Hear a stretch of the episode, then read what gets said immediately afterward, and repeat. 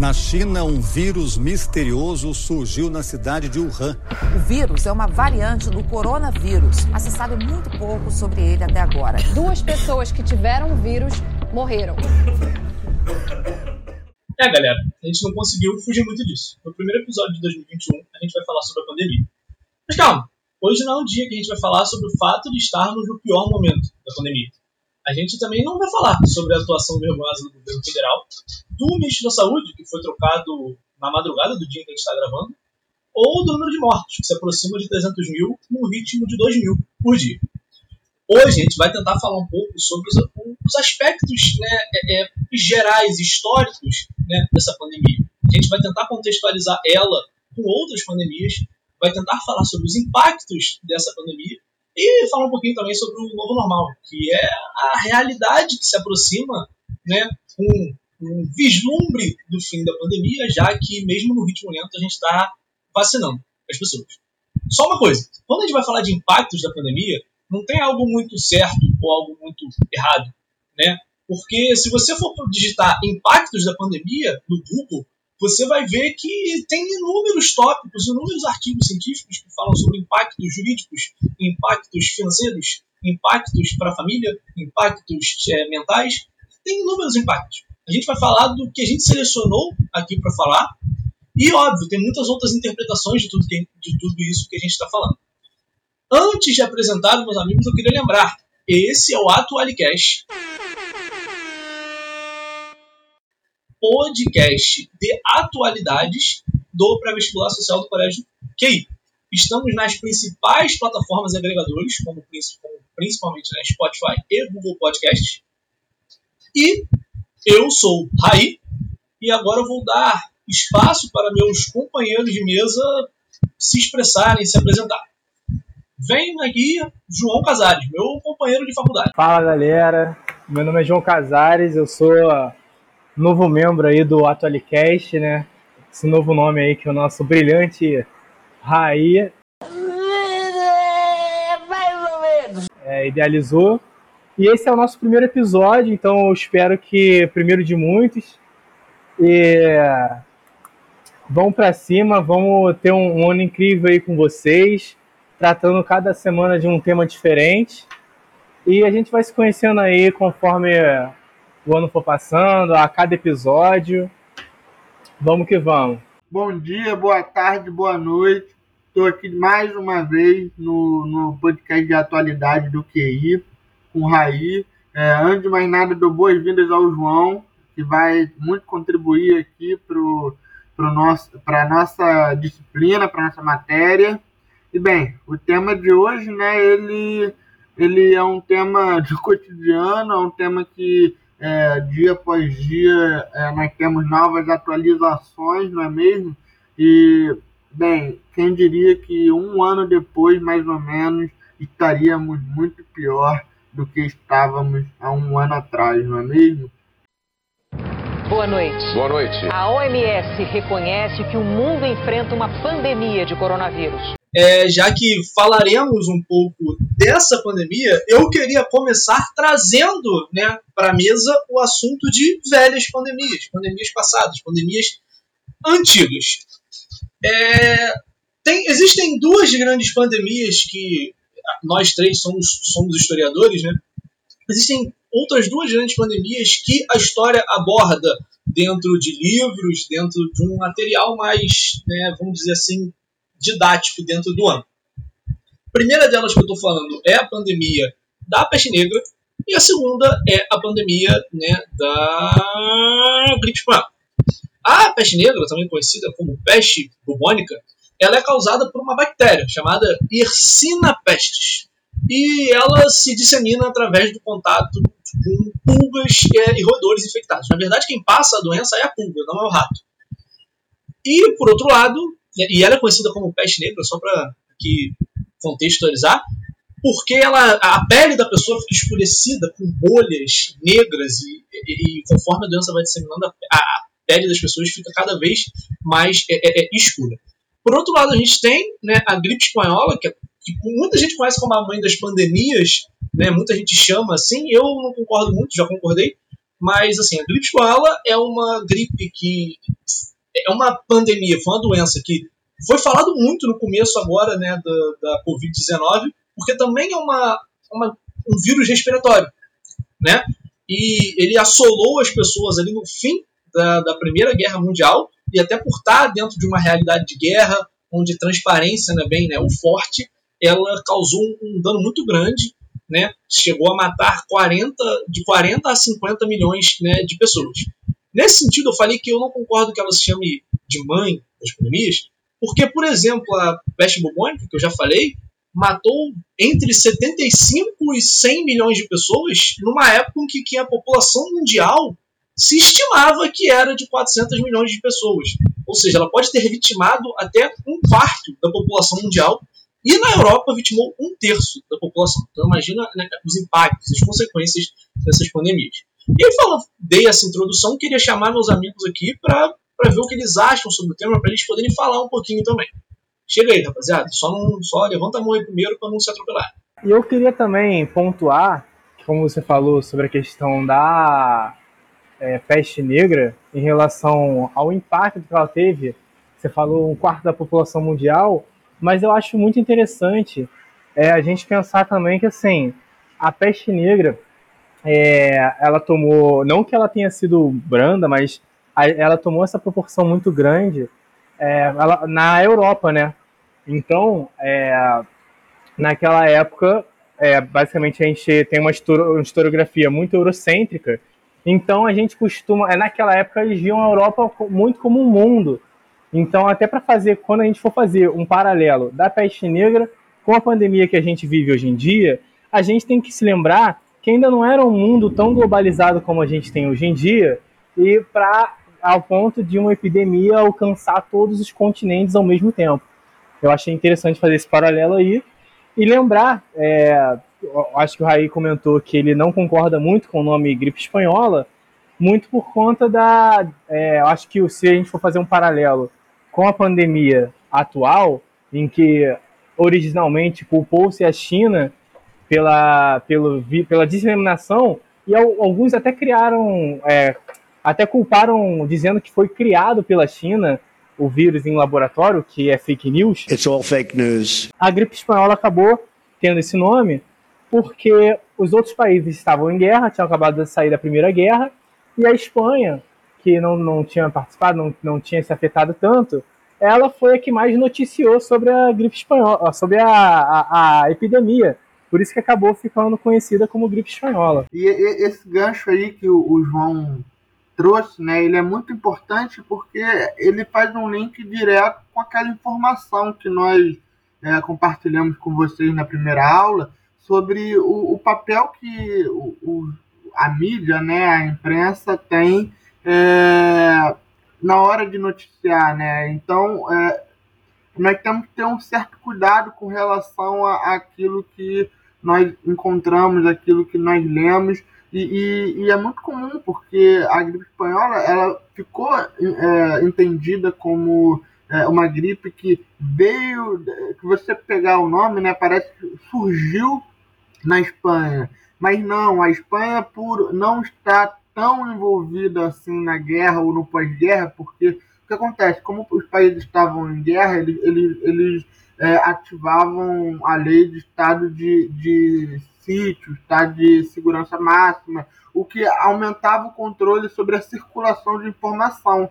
Então, como a Espanha estava, é, é, embora ela estivesse envolvida sobre alguns aspectos, como toda a Europa estava, é, ela não ela, ela não estava diretamente vinculada à guerra, então ela poderia noticiar esses acontecimentos. E isso é muito importante porque o, o, a imprensa ela cumpre um papel determinante para a gente entender o estado das coisas, né? E, e puxando um gancho com a pandemia de, de Covid-19, é, no começo, assim, a gente tinha muita dificuldade de compreender o que estava se passando não só no Brasil como no mundo também, né? Porque a informação ela chegava muito codificada, ela chegava cheia de ruído. Hoje em dia, quando no caso aqui do, do Brasil, todos os veículos de comunicação de grande, de grande massa, né, os principais veículos, eles criaram conglomerados para noticiar o número de mortos, né, o número de contaminados, o número de sobreviventes.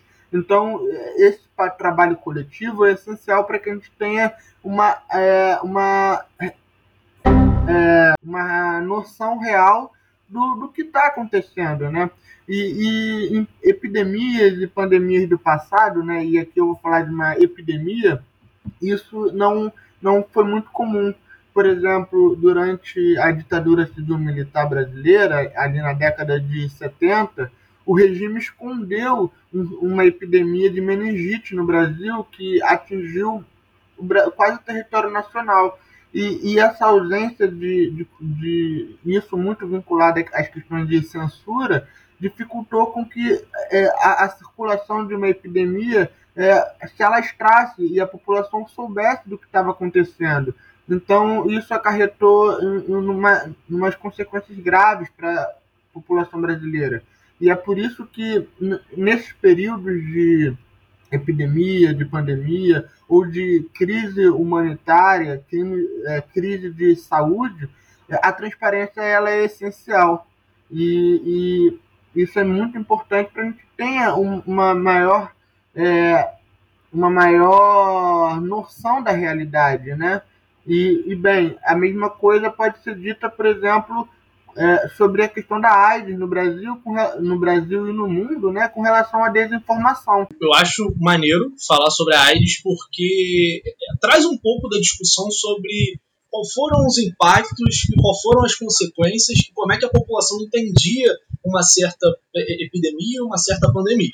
Antes, só para corrigir, eu não falei que eu não concordo com o nome gripe espanhola. Eu nem toquei nesse tópico. eu falei que eu não concordo com chamarem a gripe espanhola de mãe das pandemias, como se ela fosse a maior pandemia da história. Mas, como vocês tocaram num, num assunto que eu acho bem pertinente, eu não, eu não corrigi. Mas, porque, é, nesse aspecto que o Marcelo tocou, é, é, é, que é referente ao acesso à informação, que é uma parada que eu acho muito importante, eu bato muito na tecla sempre, que muitas pessoas às vezes não têm a informação e acabam fazendo algo, entre aspas, errado por conta disso, né, é, é importante você olhar para como é, as pandemias foram interpretadas. Se você pegar a pandemia né, da peste negra, né, até o século XIX, na verdade, até o início do século XX, a teoria geral para o entendimento de doenças, para o entendimento de enfermidades, era um negócio que a gente chamava de teoria miasmática. E o que, que eram miasmas? Miasma era o ar eram os cheiros, eram os odores. Então, é, as pessoas sempre achavam que, que as doenças é, elas vinham de cheiros, de odores. Ou seja, se você está num lugar que tem cheiros ruins, você pode pegar uma doença. E óbvio, isso acontece por conta de desinformação. É, as pessoas achavam que, que a doença vinha de odores. A teoria microbiana, que é a teoria de qual a gente sabe que as doenças vêm elas chegam até nós através de micro-organismos, vírus, bactérias, ela é uma teoria que remete ao final do século XIX, ou seja, um, um período onde você não tinha tanta informação e onde a informação demorava a ser disseminada, não era tipo hoje. E só para só ilustrar, aquele visual que a gente está acostumado, quando a gente fala de peste negra, né, a gente vê aqueles médicos da peste, com aquela máscara de bico longo, aquela, aquela roupa que vai até o pé, é exatamente para evitar que os odores cheguem aos, aos narizes dessas pessoas, porque eles são médicos, eles não podem se, se infectar. Né? Aquele bico daquela máscara, dentro dele ficavam várias, várias flores é, que tinham cheiros é, para evitar que os maus odores chegassem ao nariz das pessoas. Queria comentar também é, uma outra relação que a gente acaba não conhecendo, que é a relação da, das ondas de pandemia, né? Porque a peste negra, por exemplo, a gente conhece muito a, a, a onda principal, o auge da peste negra, que foi em meados do século XIV, que foi o que deu origem a uma crise na, na, na, na Europa, na, na Europa Ocidental, que acabou sendo, é, sendo uma das marcas do declínio do, da Idade Média, é, que gerou a, crise que fez com que tivessem revoltas camponesas e tudo mais, que que acabou originando naquela centralização de poder, como vocês vão ver, é, provavelmente na matéria de história, da, na crise da Idade Média e o início da Idade Moderna. Só que isso, é, eu acho importante salientar aí, que talvez por ter se tornado um dos fatores da crise, ela se tornou a mais famosa. Mas a gente também teve é, a primeira onda pandêmica, é, epidêmica da peste negra foi entre os séculos 6 e século 8. É, foi uma onda menor, né? E também, é, depois de, de um tempo, acho que no século 18, você tem uma nova onda de, de casos de peste negra na França.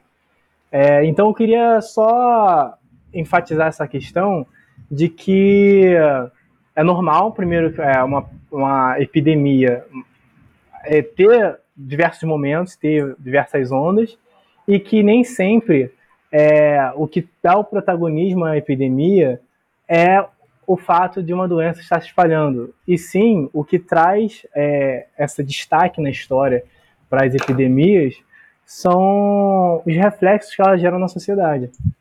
Sim, sim. E nesse sentido, né, eu, eu iniciei meu comentário anterior falando que eu ia falar sobre AIDS, e acabei não falando sobre AIDS. O que eu queria dizer? É, pandemias como a da peste negra, como a própria gripe espanhola, elas tiveram impactos sociais que foram, eu vou dizer, bastante localizados, mas elas não geraram um grande aprendizado. E quando a gente fala da AIDS, a gente fala de uma, de uma pandemia que ela é mais recente, né? Ela é ali por volta da década de 80, 90. E assim, a gente aqui, né, a nossa faixa de idade é por volta de 20, entre 20 e 30 anos, né? Vamos dizer assim. E se você tem, se você está nessa faixa de idade, pergunta aos seus pais o que, que era o medo da AIDS. O que, que era para pessoas que eram jovens, adolescentes, é, ou o início da, da, vida adulta ali na década de 80, 90, o que, que era o medo da AIDS? A AIDS ela gerou é, é, um, um, uma readaptação dos hábitos. Porque teve hábitos que tiveram que ser mudados por conta da doença. Porque era uma doença de muito fácil disseminação. Através de quê? Através de atividades sexuais sem proteção, através de compartilhamento de seringas, de agulhas. Que hoje, pra gente que, que vive hoje em dia, a gente sabe, pô, se eu vou é, transar com uma pessoa que eu não conheço, né? transar não, né? Ter relações sexuais com uma pessoa que eu não conheço, eu tenho que usar uma camisinha. É, pô, é, é, eu vou tomar uma injeção, eu espero que a agulha que esteja sendo usada em mim não for a agulha que foi usada em outra pessoa. É, ou seja, a gente teve evoluções, a gente teve aprendizados. É, e na peste negra, a peste negra, foi o que o João falou, ela é encarada lá, é, é, a principal onda dela no século XIV, ela é encarada muito como um castigo divino, porque a sociedade em si, você não tinha tanta informação, como eu falei, no aspecto do que causava a doença, e a sociedade em si era muito regida pelos valores do cristianismo. Então, é, as pessoas acharam que aquilo ali era um castigo divino. Por outro lado, a gripe espanhola, como o, o Marcelo bem pontuou, é, ela aconteceu ali no final da guerra. Você não tinha transparência, a imprensa não tinha liberdade para divulgar os dados. É, aqui no Brasil, por exemplo, a gripe espanhola chegou num momento onde a gente não tinha é, SUS, a gente não tinha SUS, né, um sistema de saúde pública, a gente não tinha nem Ministério da Saúde sabe? Né? Os impactos foram muito grandes. E, é, é, é e, o aprendizado que se tirou da escola também foi muito grande, sabe? É, existiam, acho que talvez o João queira falar disso para a gente finalizar esse assunto, já que a gente já está se alongando aqui nele. Existiam grupos né, durante a gripe espanhola, como existem hoje, que diziam que usar máscara não era necessário. Mas, cara, é um vírus é, que ele vem pelo ar. Então, assim, você tem que usar máscara. É, eu queria fazer uma indicação, é, até porque eu acho que o, o, ideal seria vocês conseguirem ler essa matéria, que é uma matéria da BBC chamada O que era a Liga Anti-Máscara que protestava contra restrições da, na gripe espanhola. E é basicamente um, um é, é uma, uma parada bem parecida com o que a gente está vivendo hoje em dia. É, eram grupos que uh, se autodenominaram Liga anti-máscara, né? Foi, foi batizado, na verdade, de Liga Anti-Máscara, porque eles já não aguentavam mais é, as medidas de proteção que estavam sendo impostas é, para conter o avanço de, de, da gripe espanhola, porque, como o Rai falou, é, através da, da, do ar, às vezes, ou até de perdigotos, você acaba infectando as pessoas. Então, em momentos de pandemia, é comum você utilizar máscaras para conter o avanço do vírus. Aí, com o tempo de, de pandemia, foi passando o tempo, as pessoas começaram a se questionar se a máscara era eficaz, para frear os avanços da, do, da circulação do vírus e começaram a, a agir da maioria da uma forma bem parecida com a gente vê hoje em dia de ah já estou cansado de usar máscara então vou inventar um motivo aqui qualquer para parar de usar porque é incômodo. Mas a gente sabe que é muito mais incômodo você precisar usar um respirador goela abaixo né? Mas eu acho que é interessante depois vocês darem uma lida nessa nessa reportagem até para vocês verem que certas coisas não são coisas que surgiram agora que sempre em momentos de crise é, as pessoas vão acabar, vai ter um grupo de pessoas que vai tentar agir contra a ciência, né? Então, não querendo amenizar, né? Mas querendo mostrar que, que infelizmente, é algo que já aconteceu antes e que não, não estamos no fim do mundo só por conta disso, né? Mas é importante, sim, darem mais credibilidade à ciência, sabe? Porque não é possível que que a gente esteja tendo que ter o mesmo debate que, estava, que a gente estava tendo 100 anos atrás, sabe? Sobre o uso de máscara. Boa noite. Boa noite. A OMS reconhece que o mundo enfrenta uma pandemia de coronavírus.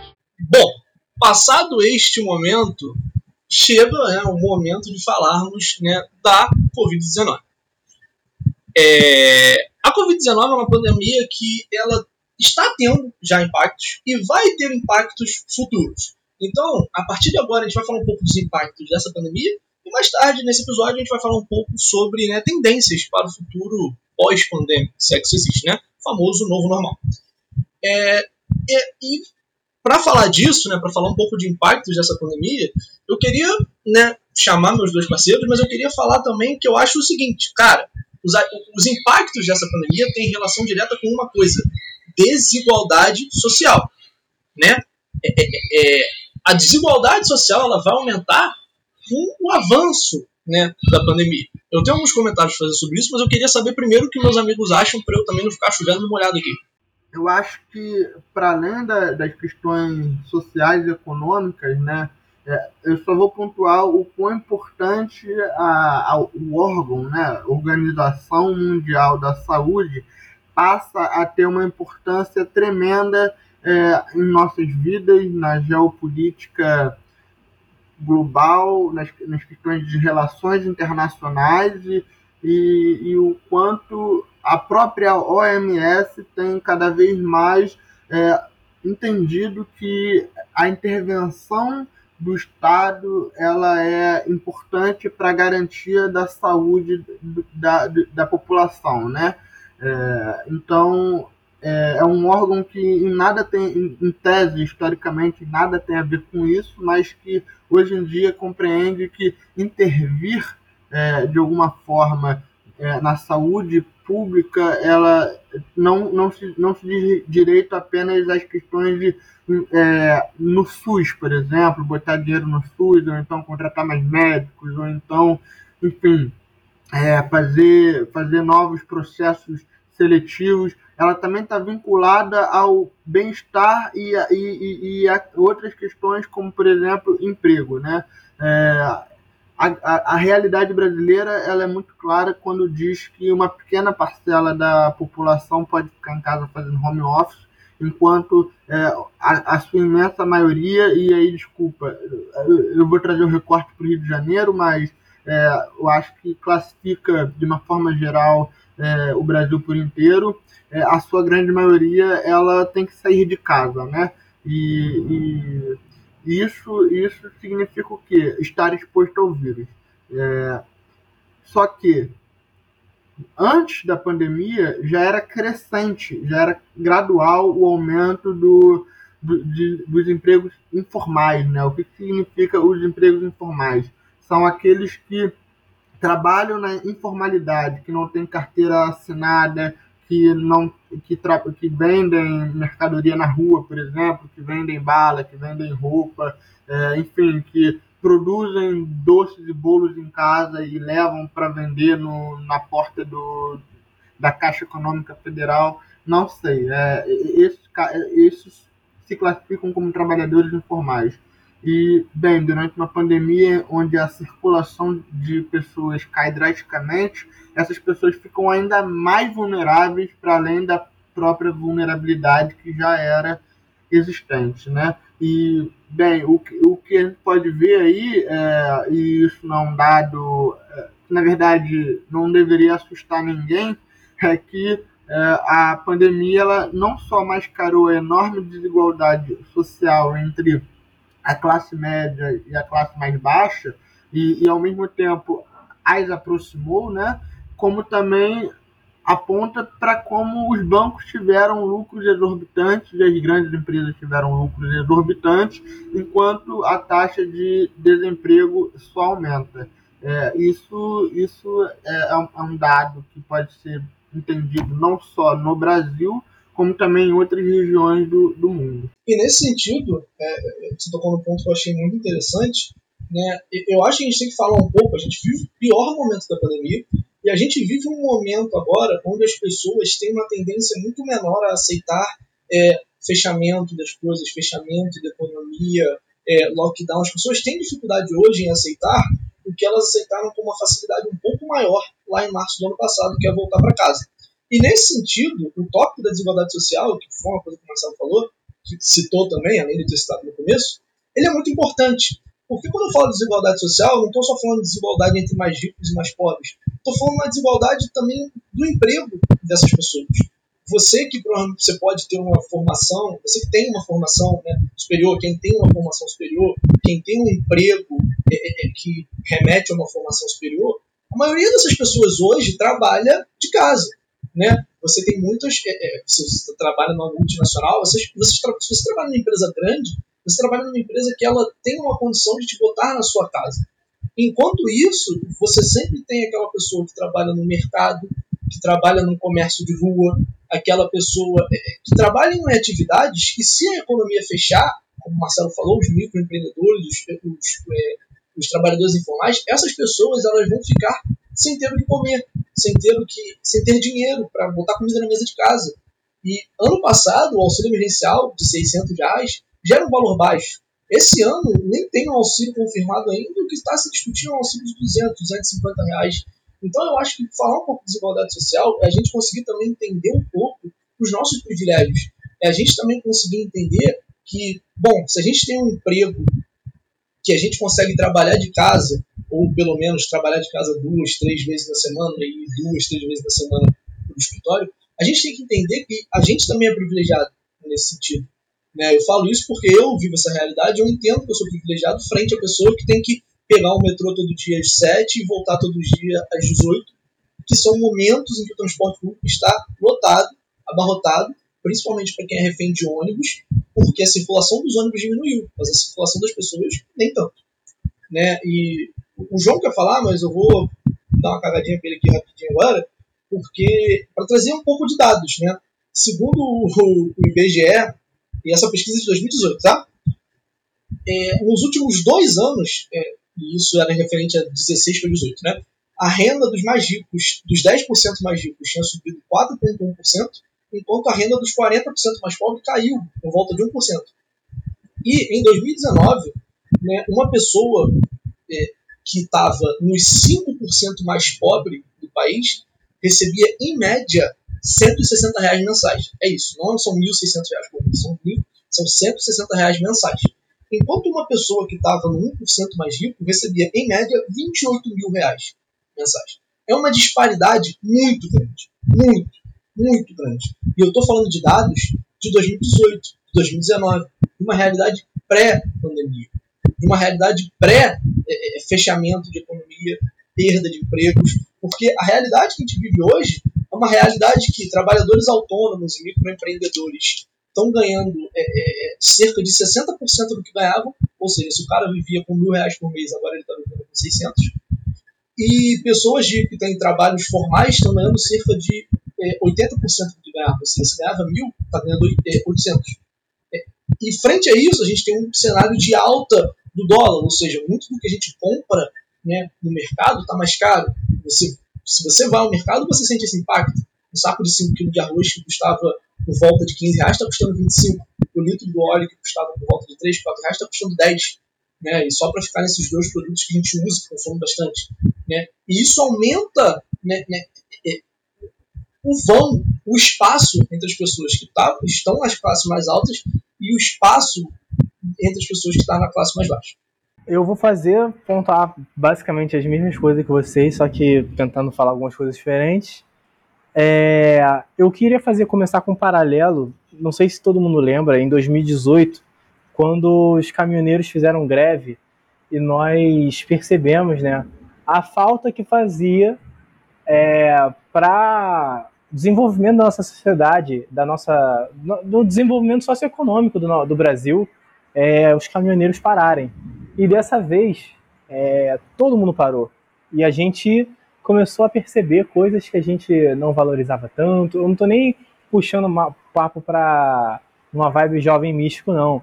É mais da gente analisar certas coisas que que a gente não percebia antes, porque como a gente estava num, num, mundo agitado em que tudo era certo, aí a gente se vê num mundo em que sair de casa não é uma coisa mais tão certa assim.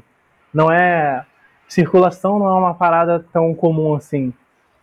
Então, é, eu comecei a analisar essa questão e ela só enfatizou o que eu queria também é, corroborar com os meus amigos é ela só acentuou problemas já existentes na sociedade. Quando a gente parou de circular, a gente percebeu que quem faz a grana do mundo é a classe popular, entendeu? O trabalhador que faz o, a renda, o trabalhador que move a economia, é o trabalhador que faz com que as pessoas comam, que faz com que as pessoas tenham serviços, entendeu? Então, é, e é interessante avaliar esse dado que o, que o Rai apresentou para gente, que 10% das pessoas recebiam é, eu acho que, não sei se eu estou me enganando, mas ele falou que 10% recebia 28 mil mensal. Não, não, não, não, não. O 1% mais rico da população recebe, em média, 28 mil reais por mês. O, o dado dos 10% é que, é, em 2018, os 10%, a renda dos 10% mais ricos subiu cerca de 4% enquanto a renda dos 40% mais pobres caiu cerca de 1%. Ou seja, você tem uma minúscula parcela dos mais ricos aumentando sua renda e uma parcela imensa dos mais pobres né, tendo é, uma diminuição de renda. Baseado nesse dado que você apresentou, a gente só vê o seguinte, que continuou ganhando dinheiro quem nunca precisou sair de casa para ganhar dinheiro. Entendeu? Porque tem alguém trabalhando no lugar dessa pessoa para ela ganhar dinheiro. Então, é, eu acho que o maior aprendizado dessa, desse contexto que a gente está vivendo é que esses problemas não são novos. Eles são só problemas que antes a gente não conseguia enxergar, que antes não estava tão na nossa cara, ou que antes fizeram a gente acreditar que era esse o correto. E até hoje tem gente que acredita que o correto é assim. Mas é para a gente ver que assim é... muitos estudos foram feitos para mostrar quem mais está morrendo de Covid e mostra que independente da idade a classe popular está morrendo mais. Ah, mas é porque ele tem mais gente? Não, foi feito um estudo proporcional. Então isso mostra que assim é... primeiro que os serviços essenciais quem continua quem continua na rua foi a, a, a classe popular, sabe? As classes mais baixas eles que estavam sempre mais expostos ao, ao, aos riscos do Covid, foram eles que não pararam para que essa população mais rica continuasse mais rica e continuasse enriquecendo. E é, falando também da. Até porque eu fiz até uma anotação aqui que é home office para quem? Que nem todo mundo pôde ficar de home office, nem no momento mais catastrófico, nem nos momentos mais catastróficos da pandemia. Teve gente que não conseguiu ficar de home office. E, eu queria apontar também a necessidade da, que surgiu da renda básica, né? Do governo dos, de vários países precisarem atuar diretamente para que as pessoas não morressem de fome. Entendeu? É, eu peguei aqui um, uma notícia que é as medidas econômicas adotadas pelos países para socorrer a população. E diversos países, como Argentina, Colômbia, Chile, Estados Unidos, é, Japão, é, China, Alemanha, vários países adotaram medidas de é, uma renda básica, um auxílio emergencial, para que as pessoas não morressem de fome. E porque auxílio emergencial não é só você dar dinheiro para as pessoas, para sustentar as pessoas. Quando você dá dinheiro para uma população que não está conseguindo fazer renda, você faz com que eles continuem consumindo. Se você dá suporte financeiro para um pequeno comerciante, você faz com que essa pessoa não precise demitir seus funcionários. Quando ela não demite seus funcionários, os funcionários continuam comendo, continuam consumindo para se alimentar, continuam comprando as coisas. Então você continua movimentando a economia, porque muita gente alega que essa questão de auxílio e, e, e de dar suporte financeiro é coisa de comunista e tudo mais, mas não, isso é o, é o básico para você continuar fazendo o dinheiro circular e para que as pessoas não morram de fome.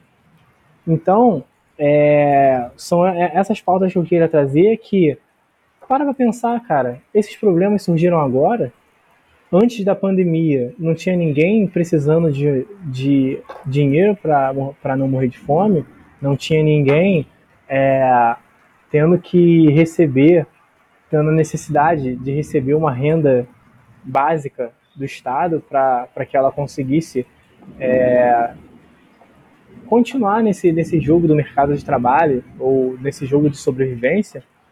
Então, é, até a questão do SUS, da importância do SUS, porque assim, antigamente existia já esse problema de as pessoas precisarem do SUS e estar tá em condições ruins, sendo que assim, se as pessoas não tivessem o SUS, ela não teria nada.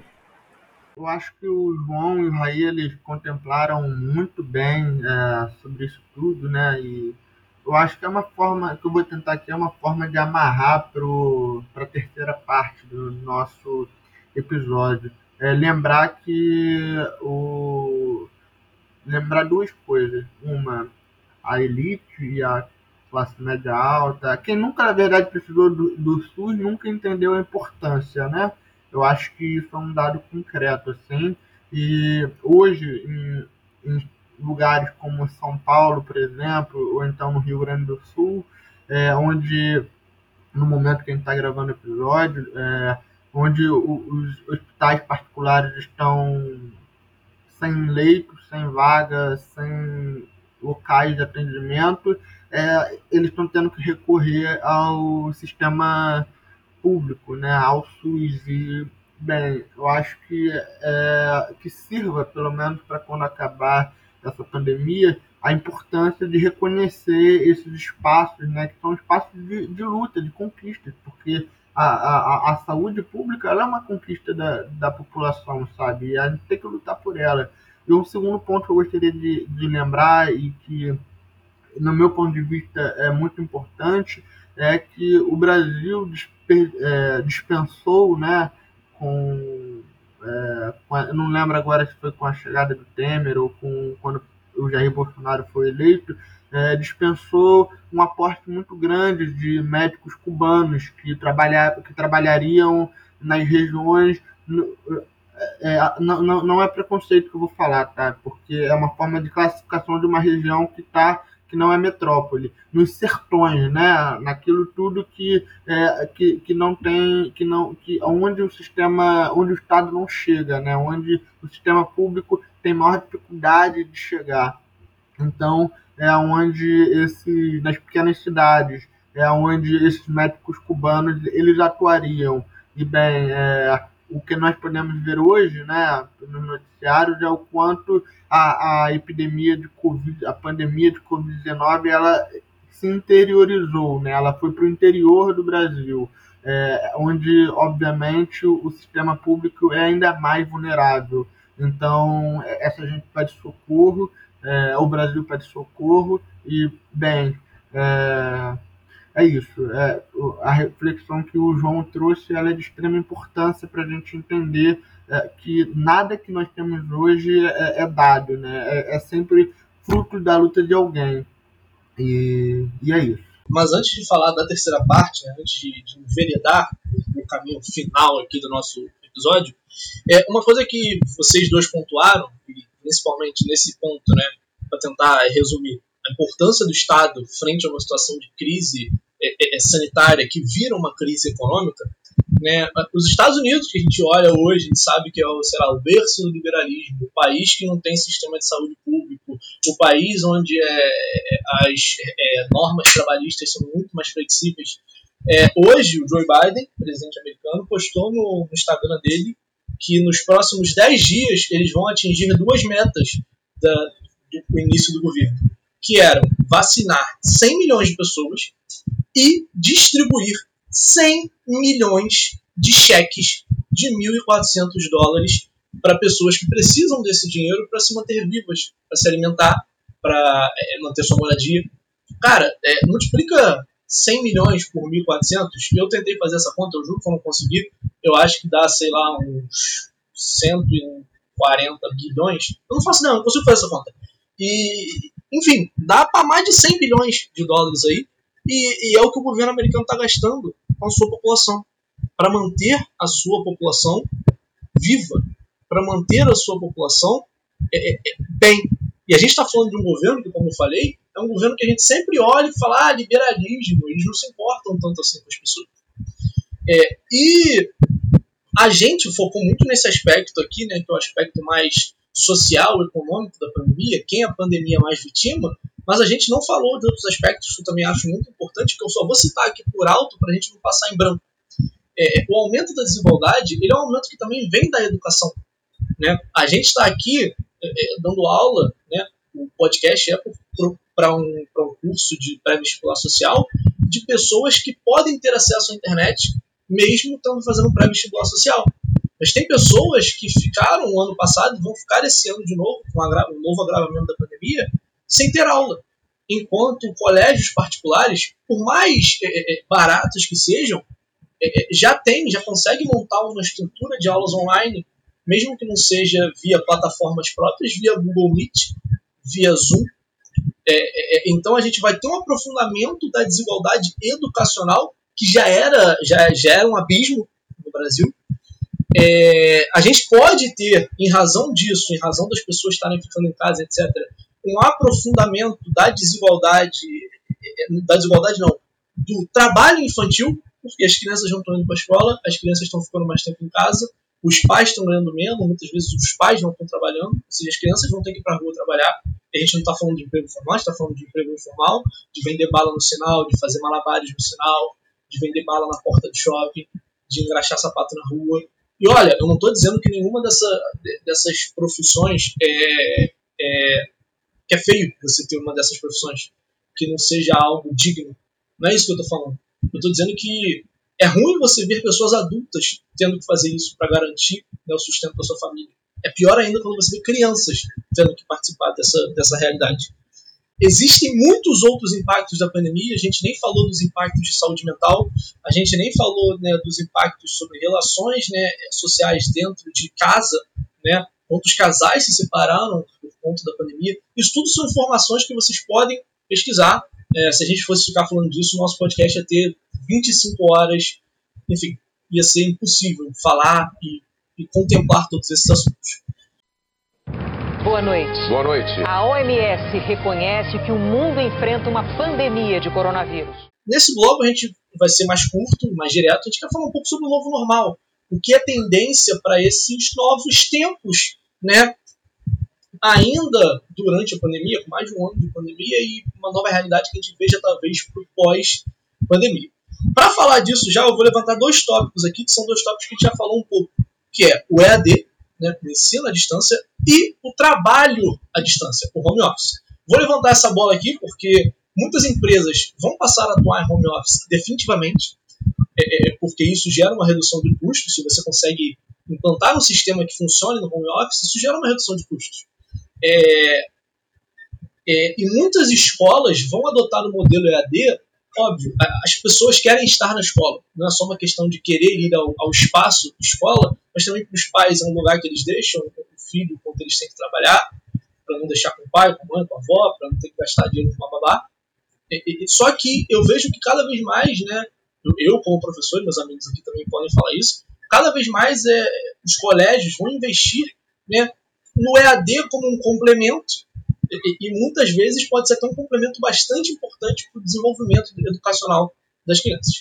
Eu vou passar a bola aqui para meus amigos. É, eu, eu gostaria de falar do, do, dois elementos assim que me chamam muita atenção é, nesse debate sobre novo normal, né? Primeiro que a gente, a gente usa essa palavra novo normal porque, enfim, é uma mudança drástica do comportamento é, da, do modelo de como nós vivemos, né? É, duas coisas que eu, me chamam a atenção. Uma é a mudança de, de CEP, né? Mudança de, de localidade, né? Uma quantidade significativa de pessoas saíram dos grandes centros urbanos e, e, foram para o interior. Aí, sei lá, a gente pode falar de pessoa que morava na Lapa e, e se mudou para Petrópolis, morava, sei lá, no Grajaú e, e, foi para morar em Nova Friburgo, né? E por aí vai, porque é, o trabalho à distância o permitiu. E um outro que é, que é mais significativo, e esse eu não tenho dúvidas de que ele, ele será tão duradouro quanto a, a, a pandemia, né? São as questões de saúde mental, né? E aí eu digo, eu falo de depressão, falo de ansiedade, falo de estresse, né? É, em sua grande maioria atingem é, jovens e mulheres, e, e, isso é muito importante porque é, precisamos ter um, um olhar atento a, a, esses fatores, né? Então, não, não, não tenham medo de achar que é, de achar que o problema é só com você, sabe? Um, um estudo da, da UERJ feito aponta um crescimento de 90% pela busca de, de tratamento psiquiátrico, de, sei lá, de terapia, de, de busca por um psicólogo. É, e, e isso está muito relacionado a fatores sociais, né? O aumento de níveis do adoecimento da população brasileira está diretamente vinculado a aos diversos fatores que nós aqui levantamos ao longo do episódio. O medo de pegar o vírus, de, de levar o vírus né, para casa ou de pegar na rua é um fator assim que chama muita atenção, porque é, a pessoa precisa se alimentar, ela precisa é, viver, né? ela precisa desse dinheiro, precisa trabalhar, então é, ela adoece pelo trabalho, né? então é algo é, simbólico. E, e tem uma pesquisa também que demonstra como os jovens, de uma forma geral, estão com uma dificuldade enorme para dormir, né? É, sonambulismo, sonambulismo não, é, é sonambulismo? Não. Enfim, é, eles estão com uma dificuldade enorme de dormir. Insônia. Insônia, obrigado, João. Eles estão com uma dificuldade enorme de dormir à noite, são noites em claros porque é, é a agitação, o medo futuro, é, a falta de perspectiva que atinge grande parcela da população brasileira, isso tudo é um dado do novo normal, que é, ao mesmo tempo convive com todas as outras mudanças é, de hábitos que nós temos por aí, que alguns são positivos, alguns vão chegar para ficar, outros é, vão, vão demorar um pouco a ir embora. É, e essa questão do novo normal, né? Que muita gente até critica essa questão de novo normal, falar que assim a gente tem que lidar com a pandemia, com o momento de pandemia e com as suas adaptações como um período atípico, entendeu? Apesar de sim, algumas vai ter algumas permanências e algumas mudanças, mas é, porque às vezes é muito interessante é, fazer com que a gente acredite é, na permanência de certas coisas que geram interesse econômico. É, porque, assim, uma das questões do home office, um dos problemas que o home office trouxe é a questão de você não tem direito mais uma definição de horário de trabalho. Você não tem a separação do de o que, que é o seu trabalho, o que, que é a sua casa, o que, que é a sua escola, o que, que é a sua universidade. Você, muita gente percebeu o aumento das exigências de demanda, porque na cabeça das pessoas era, ué, você não está em casa? Você não, se você está em casa, você tem tempo. Porque antes da pandemia, nossa maior desculpa era tô sem tempo, né? Sem tempo, irmão, como já dizia o meme. E assim, de repente, a gente se viu num, num contexto em que tecnicamente a gente teria tempo para muita coisa, né? Já que a gente não, já que a gente tecnicamente não devia estar saindo de casa, é, você acabou se vendo num contexto em que você ficava em casa o dia inteiro, quem podia, e você via na internet as pessoas usando esse tempo para fazer exercício, para construir um móvel, para fazer curso, para e muito dos reflexos de depressão, de ansiedade, foi muito das pessoas também se sentindo inútil, as pessoas que não conseguiam relaxar nesse momento, que é muito plausível, e que não conseguiram ocupar sua mente com outras coisas é, taxadas de produtivas e se sentiram improdutivos por estarem tendo muito tempo e não exatamente utilizando esse tempo para produzir, porque a gente vive numa sociedade que é viciada em produzir em que é legal você, as pessoas admiram quem não tem tempo para nada, quem está sempre ocupado com uma tarefa. E assim, é, analisando também tanto essas questões de home office, essas questões de ensino à distância, dos benefícios, que sim, existem benefícios, mas por que, que esses benefícios eles só começaram a ser implantados quando houve um interesse econômico, quando houve uma questão de pô, não é só uma questão de, de melhorias de serviços, porque essas melhorias já tinham condições de serem feitas há muito tempo. A gente tinha condições de é, transformar alguns processos em processos remotos há muito tempo. Só que, por conta de uma pandemia que obrigou as pessoas a diminuírem a circulação e como essa diminuição de circulação gerou um impacto econômico muito grande, aí começaram a se mover, aí começaram a ver o que, que dava para fazer remotamente, o que não dava, entendeu? E é interessante que essa, essa, essa adaptação seja qualitativa também, tenha uma qualidade, não seja só uma parada, é, uma adaptação, uma gambiarra, sabe? Então é, era, era essa questão que eu queria levantar, de até que ponto esse novo normal é para atender o um interesse econômico e até que ponto esse novo normal é para melhorar a qualidade dos serviços, é para melhorar a qualidade de trabalho, de ensino. Esse é o questionamento que fica aí para vocês refletirem. Enfim, né? A gente podia é, se alongar muito falando de novo normal. Na verdade, esse episódio aqui, se a gente destrinchar ele, a gente pode falar de muitas coisas. A gente pode levantar muitos pontos. A gente pode fazer um episódio só sobre o novo normal, a gente pode fazer um episódio só sobre outras pandemias, a gente pode fazer um episódio só sobre efeitos da pandemia. O objetivo aqui é trazer informação e deixar vocês, deixar para vocês é, para a análise. Boa noite. Boa noite. A OMS reconhece que o mundo enfrenta uma pandemia de coronavírus. Bom, e mantendo a nossa tradição, traremos aqui algumas dicas culturais, né? Na verdade, dica cultural. Né? Eu eu fiquei em dúvida sobre o que trazer, porque tipo, a gente gravou um programa sobre a pandemia, reflexos da pandemia, e aí eu fiquei, cara, o que, que eu vou falar para essa galera assistir, sabe? E, no geral, eu queria indicar para vocês filmes sobre doenças contagiosas que o mundo acaba.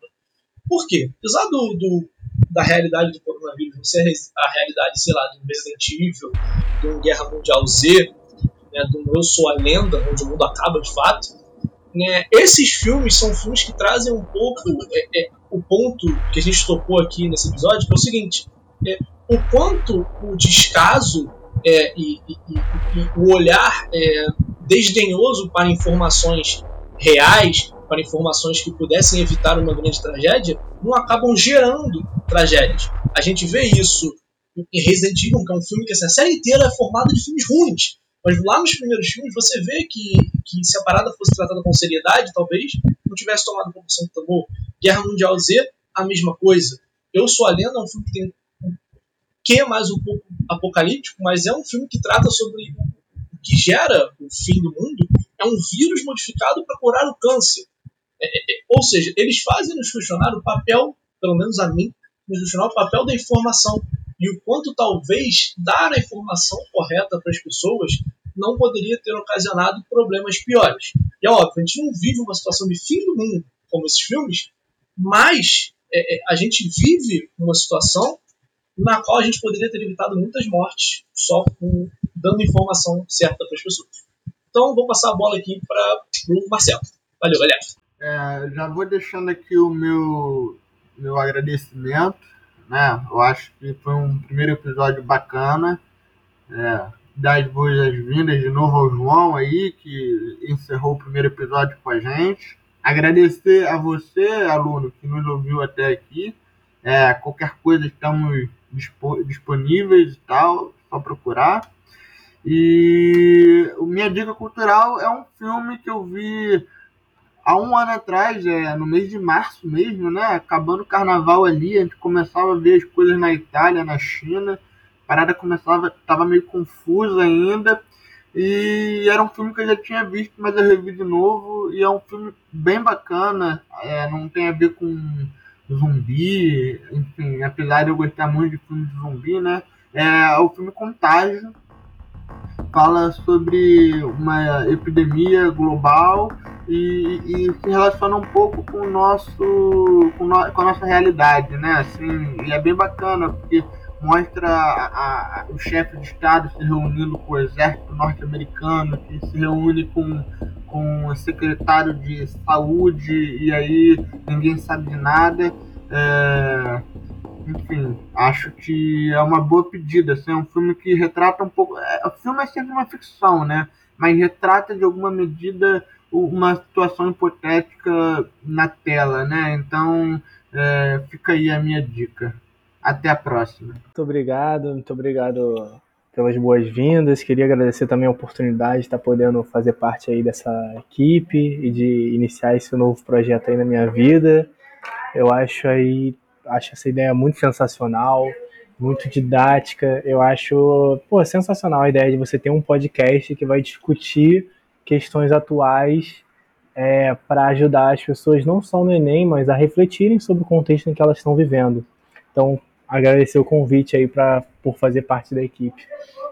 É, e a minha indicação cultural, apesar de não ser uma série que ela não fala exatamente sobre uma doença, eu queria indicar a série Expresso do Amanhã, tem na, acho que não lembro se é na Netflix ou no Prime Video, é, mas tem um filme também, eu não, não sei onde está o filme, o filme eu não vi, eu estava vendo a série, que é uma série sobre é, um, é, um mundo em que é, para evitar uma. para tentar resolver a questão do aquecimento global, eles tacam uma substância na atmosfera que diminui a temperatura da Terra, só que é, perde o controle e a reação dessa substância faz com que é, diminua drasticamente a ponto de não conseguir mais sobreviver nada.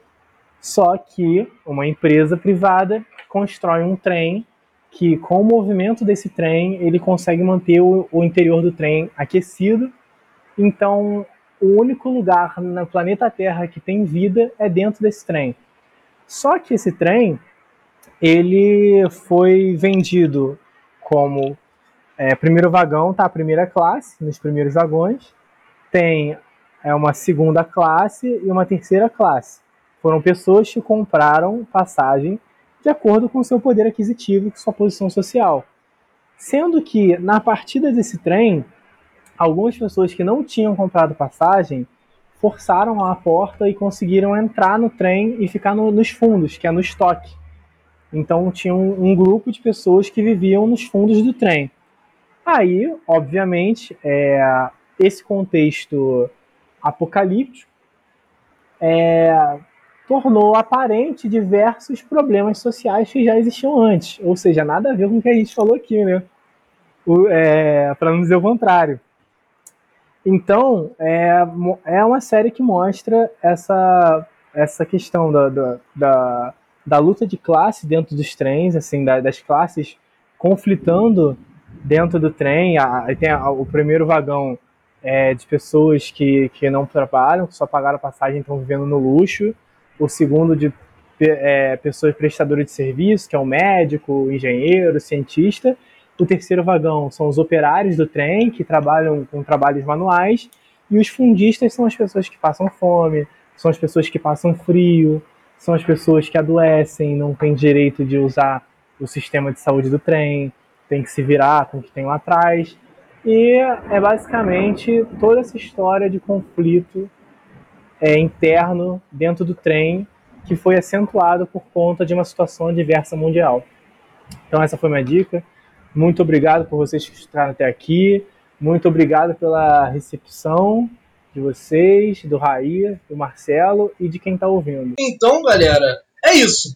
Eu gostaria de agradecer, para além dos nossos alunos, que nós temos mais contatos com eles, alunos do pré-vestibular social, aos nossos ouvintes, já que esse podcast está aí para degustação mundial, internacional. Gostaria de desejar que todos fiquem bem. É, a gente ainda vive uma realidade muito difícil, mas é, com a vacina, com, com a vacina, na verdade, né? A gente tem um vislumbre né, um fim é, é, é melhor é, para o que a gente está vivendo. Enfim, é isso. Queria agradecer vocês. Lembrar que na semana que vem estaremos de volta. E esperamos vocês. Tchau, tchau. Usem máscara, álcool em gel, distanciamento social e evitem sair de casa para bar lotado e boate, gente. Evitem não, não saiam de casa para bar lotado e boate. É isso, galera. Tchau. Esse episódio usou áudios de Rede Globo e Jornal Globo.